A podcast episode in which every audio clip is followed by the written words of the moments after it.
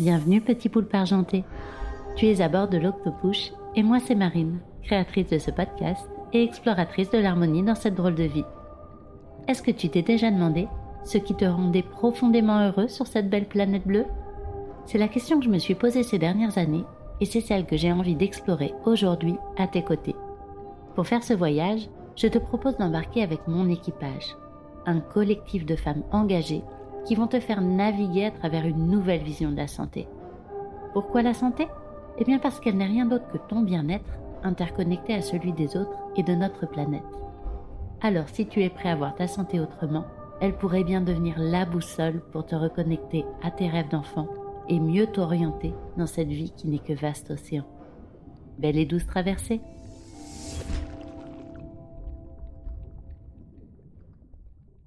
Aujourd'hui, je vous embarque avec moi dans un univers océanique pour une santé holistique. À la barre, Marie Dodzenberg, fondatrice de l'école de l'exploration à Saint-Malo. J'ai rencontré Marie à l'occasion d'une session qu'elle organisait sur le lien entre santé de l'humain et santé de l'océan. Lors de cette session, se sont réunis des scientifiques, des artistes, des entrepreneurs et plein d'autres acteurs qui aiment explorer la santé depuis cette vaste étendue d'eau salée. L'interdisciplinarité est une des richesses de cette école. À l'image d'un équipage sur un voilier, il faut une diversité de compétences et de personnalités pour voguer vers le cap qui nous fait rêver. Si je devais retenir un message de Marie durant cette interview, c'est que l'on doit continuer à s'émerveiller pour agir dans la durée et pour notre santé. D'ailleurs, est-ce que l'émerveillement ne serait pas rendu possible par l'océan?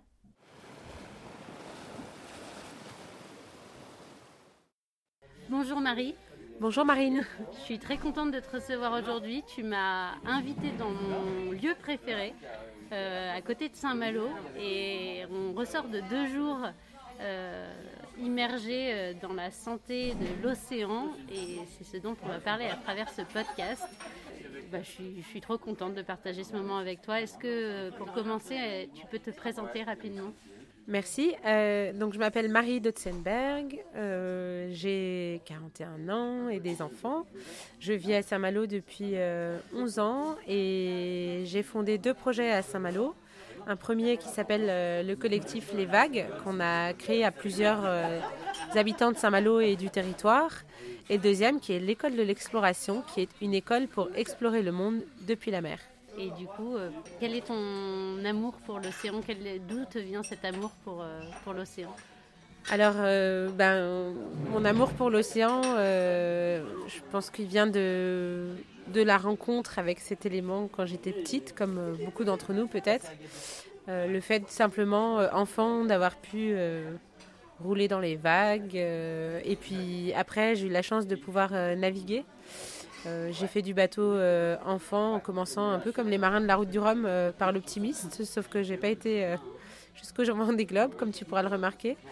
Et puis, et puis après, j'ai beaucoup navigué aussi quand j'étais étudiante. j'ai fait le tour de France à la voile, j'ai navigué autour de la Bretagne, en Irlande et ailleurs.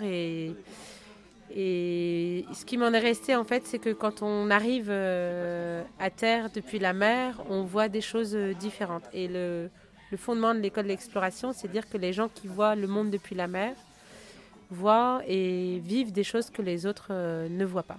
Et est-ce que tu peux nous en dire un peu plus sur l'école de l'exploration, justement Qu'est-ce que c'est cette école? Alors l'école de l'exploration, la manière dont je présente en général, c'est que je dis que c'est une communauté d'apprentissage, de recherche et d'action euh, dédiés à la mer et l'océan. Euh, apprentissage euh, parce qu'on met en commun des connaissances, des savoirs, des savoir-faire, aussi ce qu'on ne connaît pas d'ailleurs. recherche parce que l'intention de l'école c'est d'être une association qui va coopérer et collaborer avec des institutions scientifiques, de recherche et différents acteurs qui peuvent être des acteurs publics, acteurs économiques. Et le dernier point, euh, action, parce que euh, bah, l'idée c'est qu'évidemment il ne suffit pas d'accumuler euh, des connaissances et de ne rien en faire, et inversement que l'action est porteur de, connaissances et d'apprentissage. Donc le, rêve, c'est d'arriver à relier les trois. en considérant qu'on a des défis énormes devant nous. Et la proposition de l'école, c'est de l'aborder comme une grande aventure humaine à partager et à mettre en, commun. Elle existe depuis quand cette école? Alors elle est née en juin 2021, en sortie de, de deux années de, Covid. Donc on a, on a attendu que le Covid soit passé pour lancer le projet euh, sur le littoral, parce qu'on voulait que les gens se réunissent euh, dans la vraie vie. Euh, avec les éléments, la mer, les milieux marins.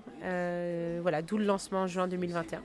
Et on va parler dans le cœur de cette interview de ce qui nous a amené à nous rencontrer toutes les deux et d'un j'allais dire d'un week-end, mais pas d'un week-end, mais d'une session de deux jours dont on ressort, qui était sur la santé, la santé de l'océan et la santé de l'humain aussi, par conséquent.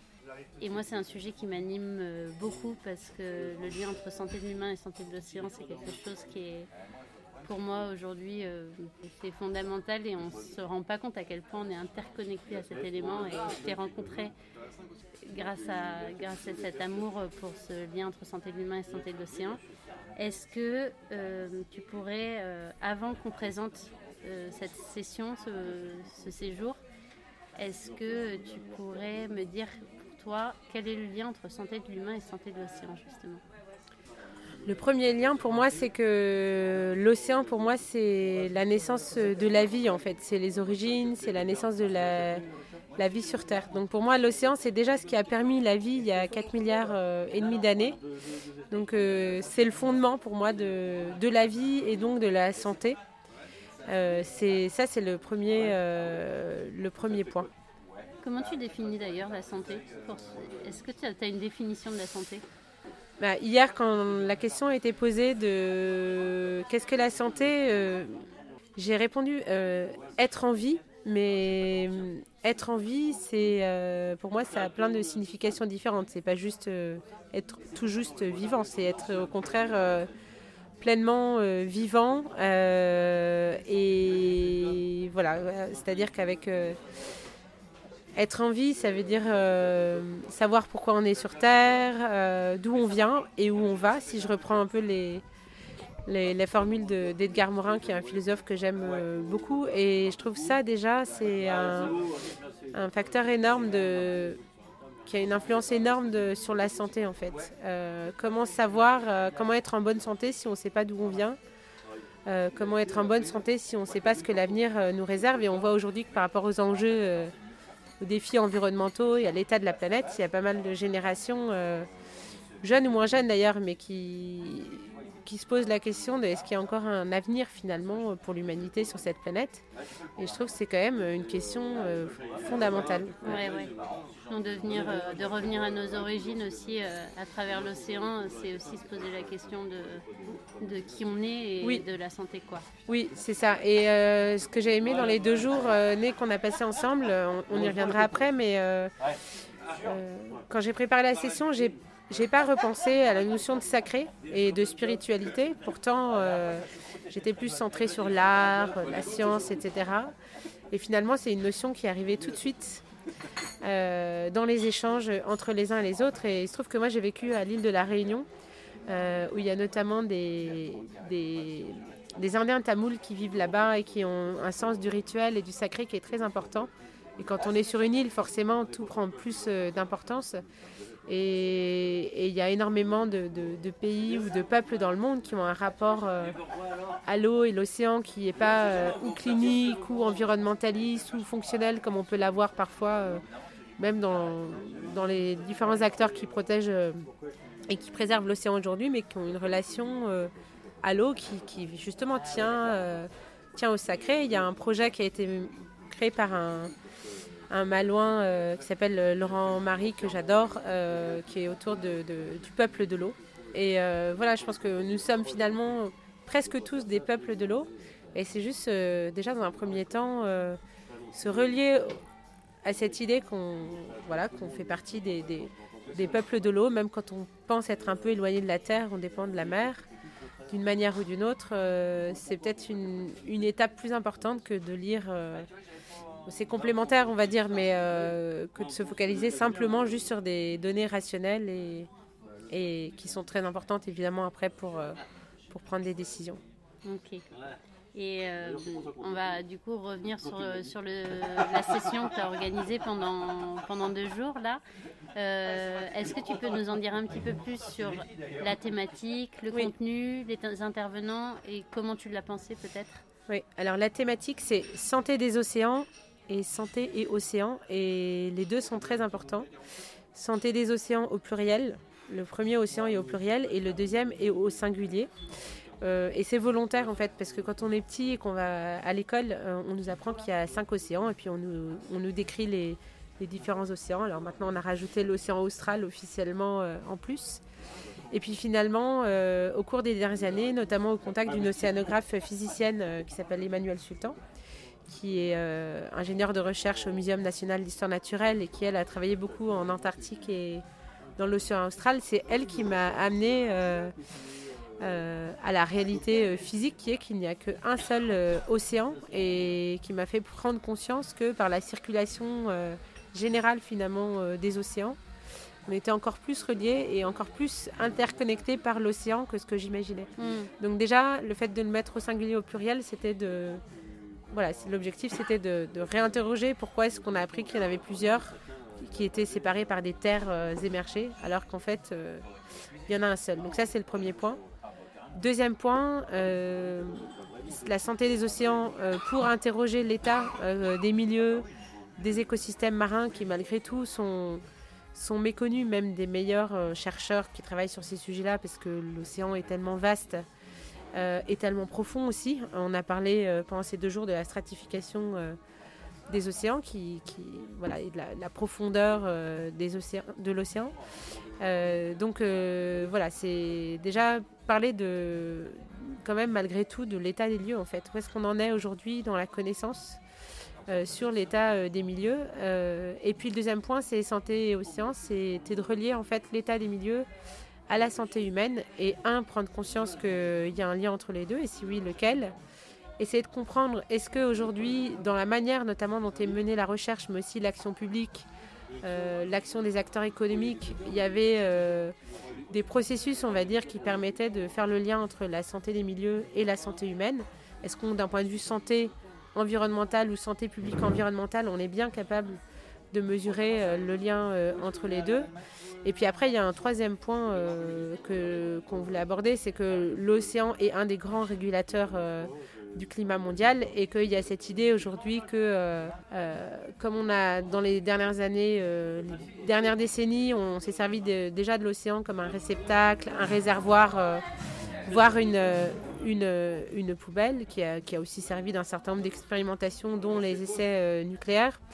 Aujourd'hui, il y a, tout un courant de, pensée qui est au croisement de la finance, de la technologie et des sciences, qui amène à, à ce qu'on imagine qu'à nouveau, on va pouvoir euh, maîtriser cette pompe à carbone qui est d'une complexité euh, énorme. Il y a plein de choses qu'on ne connaît pas encore, l'interaction entre l'océan et les nuages et l'atmosphère, par exemple, et que donc on va pouvoir euh, immerger l'aquaculture d'algues au fond de l'océan pour que ça serve à nouveau de pompe de carbone ou qu'on va pouvoir fertiliser euh, euh, les océans euh, de manière artificielle. Et en fait, toutes ces pistes-là, en fait, il faut vraiment des lieux pour dire qu'il y a des solutions qui sont rassurantes pour certains acteurs, mais qui sont fausses d'un point de vue scientifique, hmm. qui sont erronées et, euh, et, qui sont même catastrophiques. Euh, j'ai discuté récemment avec un chercheur au CNRS qui est spécialiste euh, sur les algues, qui s'appelle Philippe Potin, et que s'il n'y a pas d'interface entre la société, les scientifiques, pour remettre la science au cœur du village, on risque de prendre des décisions qui vont être pires que le mal de départ en fait. Ouais, ok. Et là, pendant le. Je rebondis sur euh, la session que tu as organisée là, pendant deux jours. Il y avait des scientifiques, mais il y avait aussi des artistes, il y avait plein d'intervenants. Et c'est quelque chose que, en tout cas, moi j'ai beaucoup apprécié. C'est l'interdisciplinarité aussi euh, des intervenants. Et, ouais, est-ce que oui. tu as envie d'interagir Oui, alors c'est vrai que l'idée c'est que des, des, mondes puissent se rencontrer. Et euh, donc, c'est vrai que on essaye de faire en sorte que chaque session soit très euh, interdisciplinaire, on va dire au sens commun. Je ne vais pas rentrer dans les détails de, conceptualisation de chercheurs sur ce, mot-là, mais c'est vrai que l'idée, c'est qu'il y ait des regards et des connaissances euh, qui viennent de, mondes différents, euh, non seulement qui se rencontrent, mais à un moment donné qui, qui s'hybrident, qui se mélangent et qui se croisent.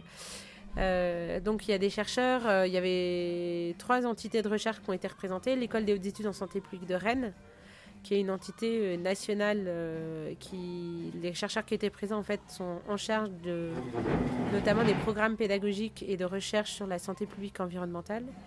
Euh, le directeur scientifique de l'IFREMER qui est l'entité scientifique française qui travaille sur l'exploration des, des, océans et puis le Muséum national d'histoire naturelle qui a une station marine en particulier, un laboratoire à Dinard. Et pour ce qui est euh, effectivement de, des, autres intervenants, effectivement, il y a en général à chaque session, euh, plus ou moins en fonction des sessions, mais il y a aussi des artistes, euh, des entrepreneurs, des marins, des gens du monde de la mer. Le objectif aussi, c'est que des gens qui n'ont pas forcément l'occasion ou l'habitude de se rencontrer puissent travailler ensemble pendant deux jours pour apprendre à se connaître et apprendre à se comprendre aussi un peu mieux que ce qu'on peut faire pendant une heure de webinaire ou lors d'un MOOC puisque quand on passe deux jours ensemble euh, et qu'on assiste aux présentations les uns des autres, ça permet de prendre le temps de, de comprendre euh, les modèles mentaux de chacun, les défis, les enjeux et, et je l'espère en tout cas, c'est pour ça que j'ai créé le projet, que la coopération entre les différents acteurs en sorte facilitée. Moi, c'est en tout cas c'est ce que j'ai retenu, c'est que dans ces deux jours-là, ça fait du bien de se sentir dans le même bateau, qu'on soit euh, artiste scientifique, amoureux de l'océan et, et que tu crées de l'espace pour, euh, pour ça. Et, je trouve ça génial. et c'est vrai que ce qui est particulier en fait euh, dans les sessions de l'école d'exploration, c'est que les, tous les participants presque, euh, quand on regarde bien, ils pourraient presque tous être aussi intervenants en fait, parce que dans les participants de cette session, il y avait bah, une autre chercheuse qui travaille aussi à l'école d'études en santé publique de Rennes, en tout cas qui est en charge des études. des scaphandriers qui plongent dans le port de Saint-Malo, des artistes qui travaillent autour de la mer et qui vont se former pour être matelouteuses bah, toi, Marine, du coup, qui monte ton projet et qui se trouve en connaît plus que nous sur la santé des océans, un ostéopathe qui a un projet autour de la, la, prévention euh, en mer. Donc en fait, euh, c'est ça qui est magique, moi je trouve, c'est que euh, il y a l'humilité de chacun, d'accepter qu'à un moment donné, il y a quelques personnes qui vont porter des connaissances aux communs des autres. Ensuite, on va essayer de tous travailler ensemble autour de ça, il y a un, dialogue qui s'engage. Et puis parfois, la fois suivante, c'est ce qui va se passer pour la prochaine session sur les énergies en mer. Quelqu'un qui avait participé euh, sur le futur des Alpes, par exemple, qui, travaille pour une entité euh, liée à l'environnement et à un acteur public euh, de l'État français, qui va intervenir la prochaine fois sur le sujet des énergies en mer et, et de l'énergie et de la mer. Donc ça, c'est formidable. Et j'ai oublié de dire aussi qu'on a eu par exemple, aussi des acteurs associatifs comme les matelots de la vie ou Guérir en mer, qui sont des projets euh, qui permettent de prendre soin soit des soignants, soit des enfants qui sont malades, qui sont en rémission. On a eu la chance aussi d'avoir la pratique. On a été à l'eau avec Ina Surf, qui est une, un club de surf qui est basé à Saint-Malo, qui a une pratique de longue date de ce qu'on appelle la surf thérapie qui permet euh, d'emmener, euh, alors en l'occurrence ils emmènent des, résidents d'EHPAD euh, ou des enfants qui ont différents, on va dire, problèmes moteurs ou psychiques. et ce que je trouve extraordinaire en fait, c'est que c'est des personnes dans ce milieu associatif qui arrivent à le faire en prenant, en tenant compte de ce que l'océan va apporter comme bienfait aux personnes qui sont là, en tenant compte des limites et surtout en les accompagnant par rapport à leur point de départ, qui sont euh, leur handicap, sans leur coller de, d'étiquette finalement. Et ça, c'est. Bah, tu posais la question tout à l'heure des, apprentissages de ces deux journées. Ça, c'est quelque chose qui m'a beaucoup marqué en fait. Comment accueillir un autiste qui va venir à la mer surfer, euh, accompagné par des professionnels.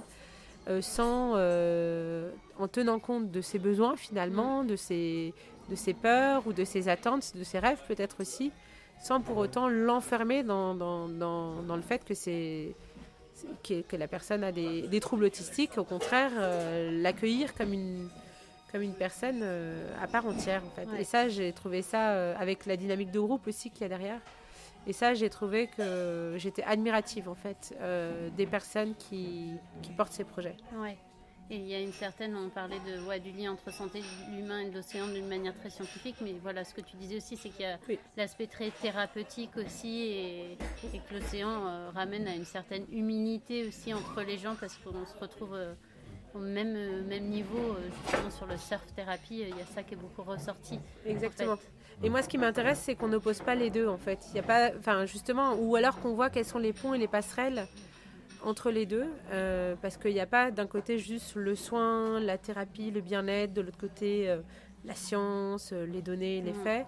En fait, il y a des rencontres à faire entre les deux pour moi, et c'était quand même l'objectif des deux jours. On avait aussi une thématique sur l'océan et la recherche médicale qu'on développera plus.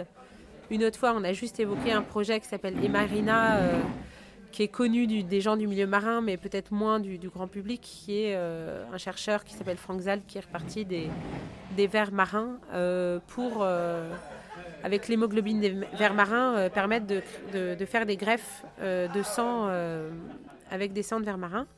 Et donc, ce qui m'intéresse, en fait, c'est pas d'aborder chaque sujet séparément. D'un côté, l'océan et la thérapie, l'autre côté les pollutions liées à l'océan et l'autre côté encore l'océan et la recherche médicale, mais de voir est-ce qu'il y a des rencontres possibles entre ces trois euh, éléments, on va dire? Et ce qui me semblait marquant quand même pour cette fois-là, c'est que cette notion de, de santé environnementale, euh, au-delà du, du, mot valise que ça peut représenter, mais de, de santé environnementale et de santé de l'environnement, c'était vraiment au cœur et comme un pilier finalement euh, des trois. Ouais. Est-ce qu'il y a quelque chose que tu... Alors, tu as parlé de ce qui t'avait marqué, mais est-ce qu'il y a quelque chose que tu as appris sur l'océan ou sur la santé de l'humain en particulier qui, t'a, qui a retenu ton, ton attention ce week-end-là? Alors, euh, il y a quelque chose qui, qui m'a agréablement surpris, mais je pense que je ne suis pas toute seule. En tout cas, je suis sûre que je ne suis pas toute seule. C'est euh, notamment lors de la présentation de l'école des hautes études en santé de, de Rennes sur euh, la santé, même, et la santé environnementale c'est de savoir que les, au niveau de l'action publique, la dimension de santé sociale euh, est prise en compte au même niveau et euh, dès le début, en fait, à côté de la santé psychique et mentale et euh, de la santé physique. Et donc, en fait, ils ont déjà une vision holistique de la santé, alors qu'il va peut-être pas jusqu'à avoir une vision de certaines cosmogonies qu'on peut retrouver chez des peuples autochtones ou autres. Mais en tout cas, c'est rassurant de savoir que euh, ça qui est pris en compte. Et ce que j'ai trouvé intéressant, c'est euh, une question qui a été posée sur le décalage entre euh, ce qui est dessiné et, la pratique et la réalité du terrain, notamment à l'hôpital. voilà, donc ça, ça c'est quelque chose qui m'a marqué. Et après, ce qui, et ce qui m'a marqué et qui a marqué d'autres personnes aussi, donc c'est pour ça que je me permets de le partager, c'est les centaines de milliers de, de composants chimiques qui polluent les océans. on le sait qu'il y en a. Mais quand on se rend compte de la quantité, c'est assez vertigineux. Et euh, voilà, c'est vrai que d'entendre des acteurs scientifiques euh, qui nous disent qu'on euh, a besoin de plus de données pour savoir si ces polluants chimiques ont un impact sur telle et telle espèce du monde vivant, ça s'entend tout à fait d'un point de vue rationnel et scientifique.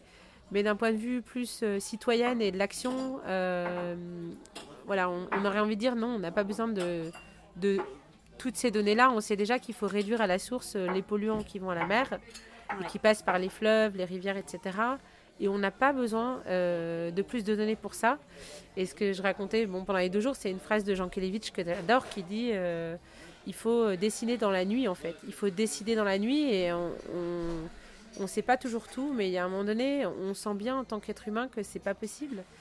Et, et puis on a des, des, on a d'autres euh, études par ailleurs sur d'autres domaines euh, qui nous donnent bien à penser que qu'il faut agir et qu'il faut agir vite. Et ça, c'est un autre point aussi qui m'a qui m'a marqué en fait, c'est peut-être quand même ce qui est difficile pour les citoyens, c'est la lenteur hmm. perçue en fait.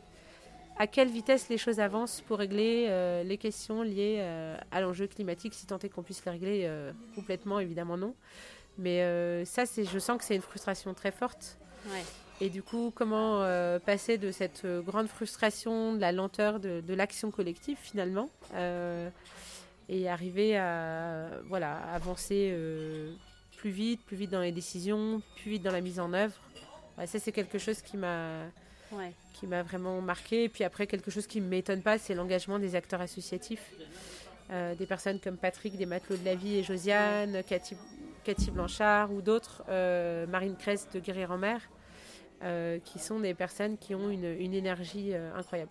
Ouais, c'est super beau de voir l'investissement des personnes et en plus j'avais envie de réagir ce que tu dis sur ce que tu disais sur la santé sociale au tout départ, c'est qu'on rappelle aussi la définition finalement de l'OMS qui est euh, que la santé est euh, une santé physique, psychique, mais aussi sociale, et pas uniquement une absence de maladie. Et finalement, on se reconnecte un petit peu à cette définition originelle de la santé. Et dans le cadre de ce week-end-là, on l'a encore euh, vraiment bien bien vu quoi. Et autre chose aussi que moi j'avais envie de partager avec toi, c'est j'ai adoré euh, l'intervention aussi de Pierre Molot qui était là, qui, qui, fait plein de recherches sur le plancton et qui, euh, qui mêle euh, l'art aussi à toutes ces, toutes ces recherches. Et la découverte aussi pour moi que le plancton pouvait être aussi toxique. On a parlé des dinos flagellés et de tout l'impact que ça pouvait avoir sur sur la flore euh, et la faune marine et notamment sur la santé de l'humain. On ne va pas plus développer là, mais euh, il y, a eu plein de thèmes qui ont été abordés dans toutes les dimensions qui, qui sont hyper intéressantes euh, à explorer. Ce que je peux juste dire, c'est que Pierre Molot, il est président d'honneur du coup de l'école d'exploration et que la première session de l'école d'exploration, la première heure, on a été pêcher le plancton avec lui et tout le monde a observé son plancton ou les planctons au microscope et l'idée, c'était de rendre visible euh, ce qui n'est pas visible euh, du, plus grand monde, du grand public. Et ça, je pense que ce rendre visible l'invisible, ça a marqué beaucoup de personnes euh, qui étaient là ce jour-là. Et ça reste dans chacune des sessions de l'école d'exploration comme quelque chose de, très important. Ouais. Eh bien, écoute, merci Marie. On va finir cette interview sur une, une question, un partage. En fait, euh, The Octopus, c'est aussi naviguer à travers l'art, à travers l'émotion et de se mettre euh, du coup en mouvement pour la santé de l'humain, euh, la santé de la société, de l'environnement et particulièrement de l'océan parce que voilà, on sait qu'on est interconnecté avec cet élément. Est-ce que tu as envie, tu as quelque chose qui te vient à l'esprit, une œuvre que tu as envie de partager, une inspiration, une, une histoire qui t'émeut en ce moment ou qui t'a ému ou ouais, quoi que ce soit qui, te donne qui t'a donné envie d'agir et de te mettre en mouvement peut-être pour euh, tout ça? J'en ai trois qui me viennent en tête, donc je pense pas que j'aurais. Tu peux dire les trois. Non, euh, la première, je voulais, je sais pas si c'est que ça me donne envie de me mettre en mouvement, mais ça me donne de l'espoir en tout cas. Euh, il y a un très beau film dont on n'a pas eu le temps de parler, qui s'appelle Water Get No Enemy de Dame Casteras, qui est un surfeur, aventurier, réalisateur qui est parti au Liberia avec une autre personne tourner un film sur les enfants soldats au Liberia qui se mettent à surfer en fait euh, et qui troquent euh, leurs fusils contre euh, des planches de surf en bois puisqu'ils n'ont pas de, planches de surf. Et je trouve que c'est un film magnifique. On n'a pas eu le temps de le voir et du coup je voulais dire à tout le monde si vous avez l'occasion, il est disponible sur les plateformes.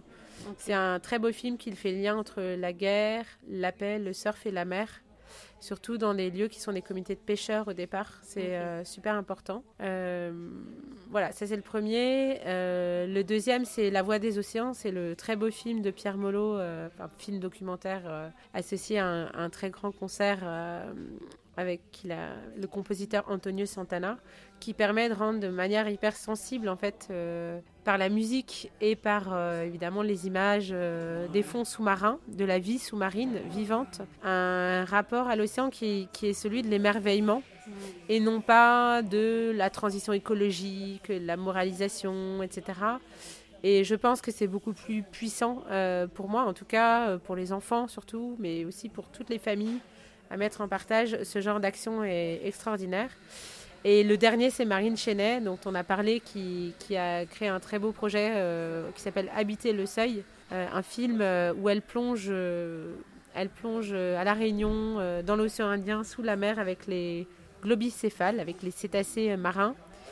Et elle a un rapport à la respiration, et à la respiration sous la mer, et au lien vivant, qui est, et à la danse mm. sous la mer, qui est exceptionnelle. Et comme Marine, je sais que tu aimes la danse je pense que je voulais finir là-dessus et, euh, et proposer à tout le monde qu'on prenne une, une grande respiration et euh, qu'on se centre sur des choses qui nous donnent de l'énergie parce que pour garder l'énergie de l'action sur le long terme, euh, on a besoin de faire des choses qu'on aime faire, qui nous émerveillent, qui nous relient aux autres.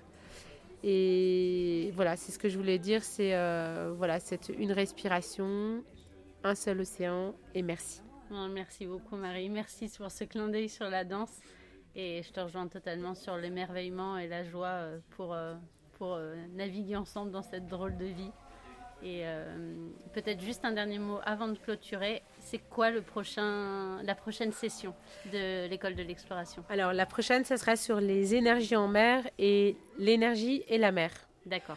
Donc on parlera bien entendu de tous les projets d'éoliens flottants qui ont un impact énorme sur quand même la vie marine, sur le paysage et qui font lieu de, qui donnent lieu à, au niveau démocratique, au niveau de la société, à des, à des questions et à des débats qui pour moi sont pas accessoires, qui sont importants et qu'on peut pas balayer d'un revers de main. Et puis j'ai rajouté l'énergie et la mer pour être sûr qu'on ait toujours la place pour euh, l'art, le rêve et, euh, et le fait d'être immergé dans l'eau lors de la prochaine session. Donc euh, voilà, ça devrait être intéressant et tout le monde est invité à y participer. Ça sera le 2 et 3 mars à Saint-Malo et Dinard en Bretagne. Merci. Merci beaucoup Marie. À bientôt.